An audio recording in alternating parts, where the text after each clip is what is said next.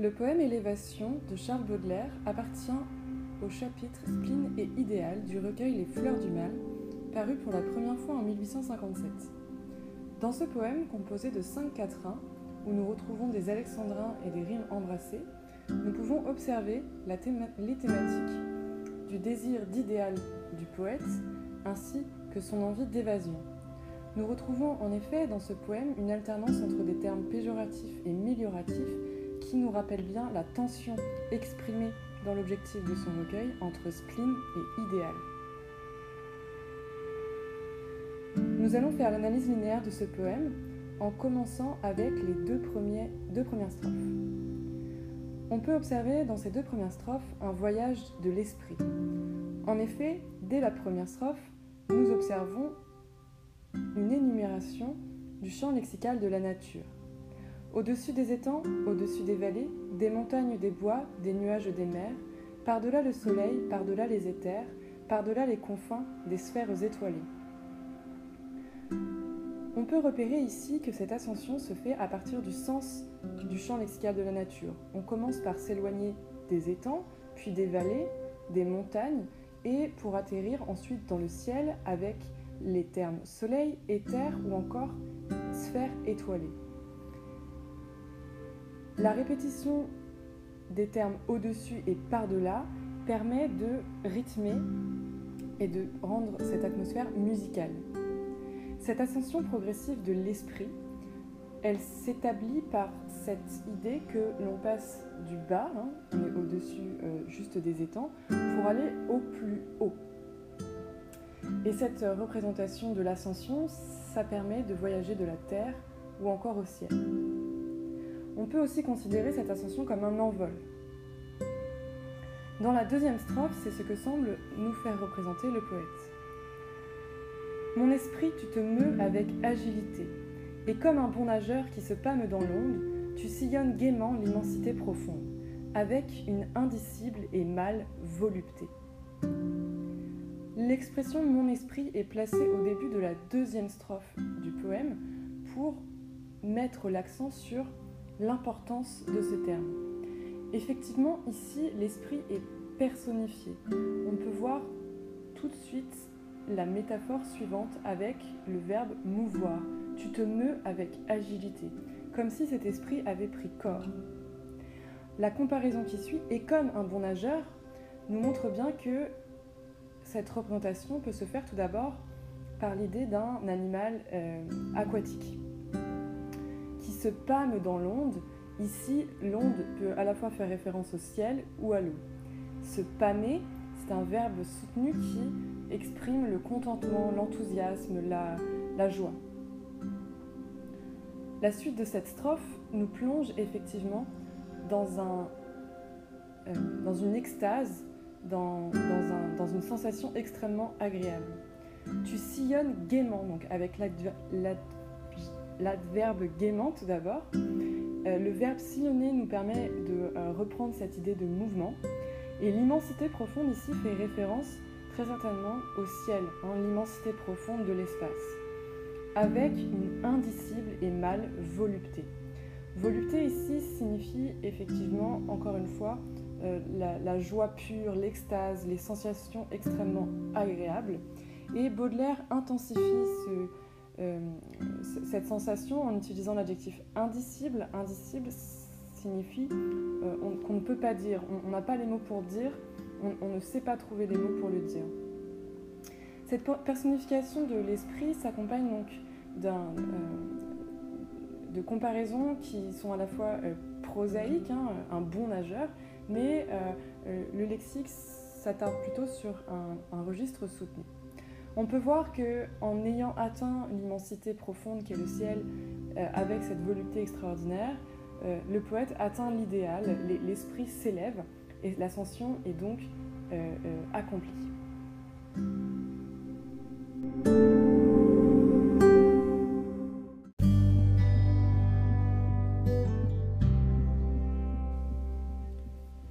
Dans une deuxième partie, nous allons analyser la confrontation, l'opposition entre le spleen et l'idéal.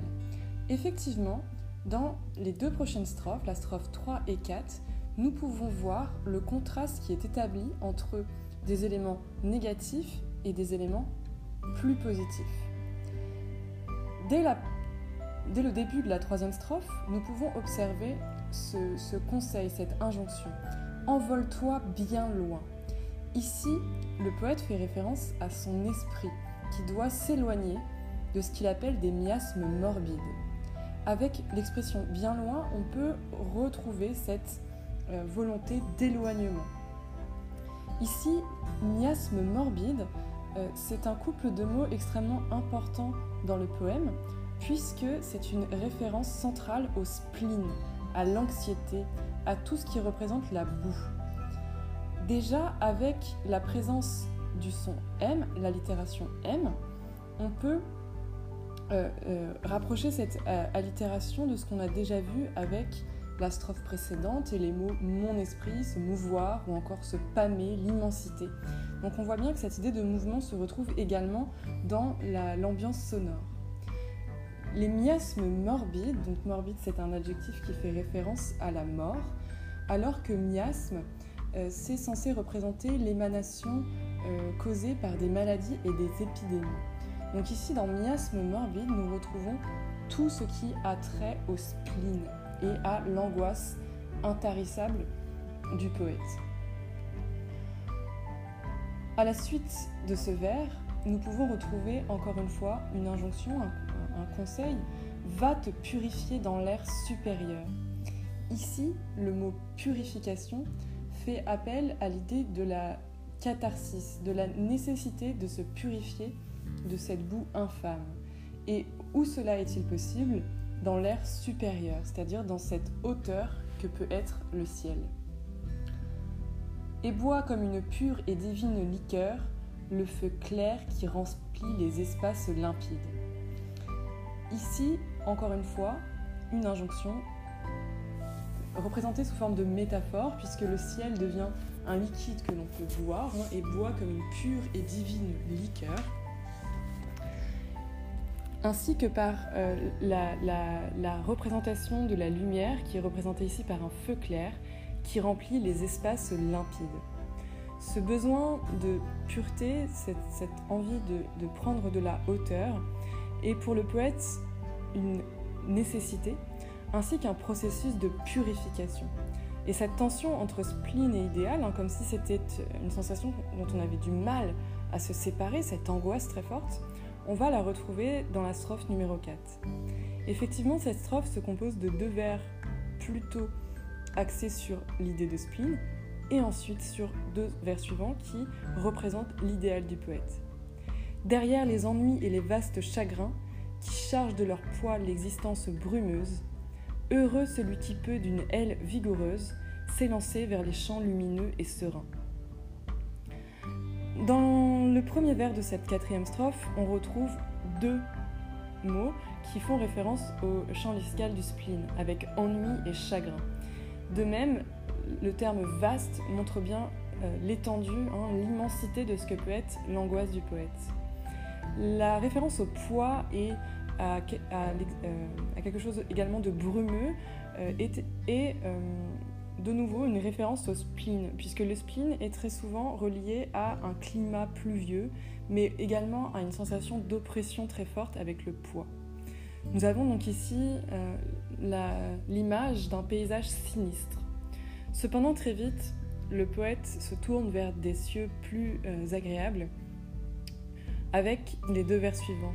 Heureux celui qui peut d'une aile vigoureuse s'élancer vers les champs lumineux et sereins. Deux termes déjà euh, entourent ces, deux vers, heureux et serein, hein, qui forment comme, un socle qui représente cet état de grâce lorsque tout est calme. Et on a de nouveau cette euh, euh, représentation de, l'oiseau, hein, de l'esprit comme un oiseau, puisque l'on traite ici d'une aile vigoureuse. Et encore une fois également le champ lexical du mouvement avec s'élancer. Donc cette idée en fait de s'éloigner de ce qui est problématique euh, vers des cieux plus euh, lumineux, hein, comme on, le retrouve ici, c'est bien euh, l'identité, la volonté du poète. On retrouve ici le contraste entre brumeux et lumineux, ce qui montre bien que euh, dans ce poème, le poète cherche à euh, se purifier tout d'abord, mais surtout à euh, combattre le spleen par cette idée de lumière et d'harmonie.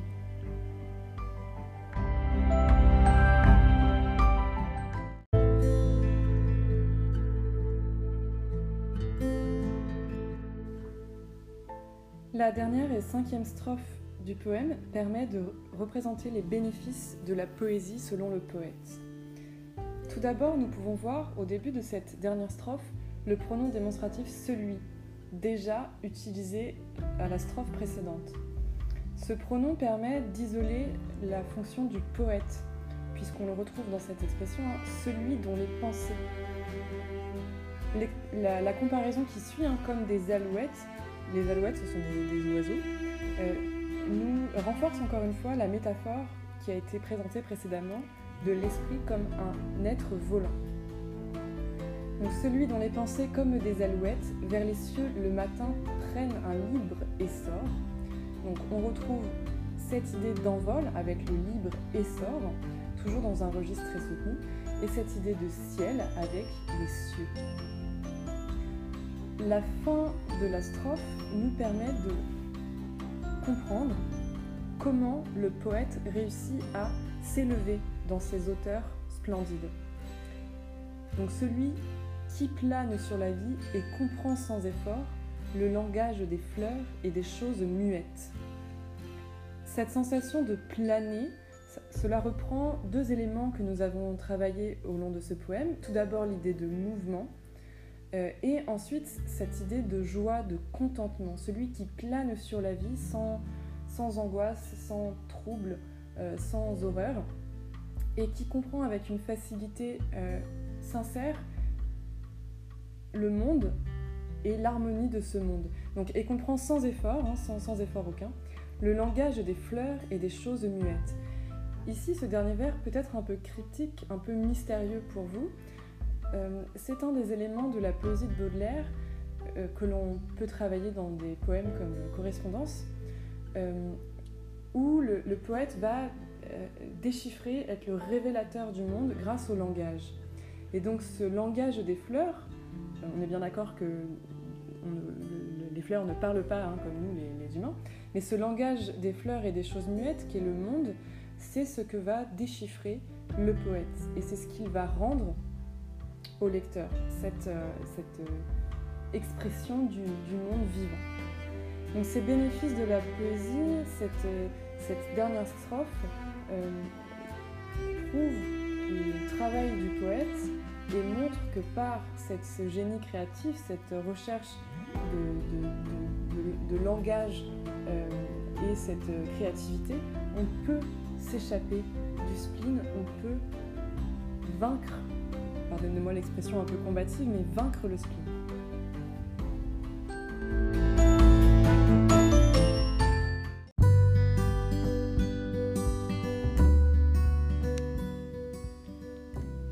Conclure, nous pouvons établir que ce poème, euh, par un processus euh, alchimique, va résoudre la tension entre le spleen et l'idéal.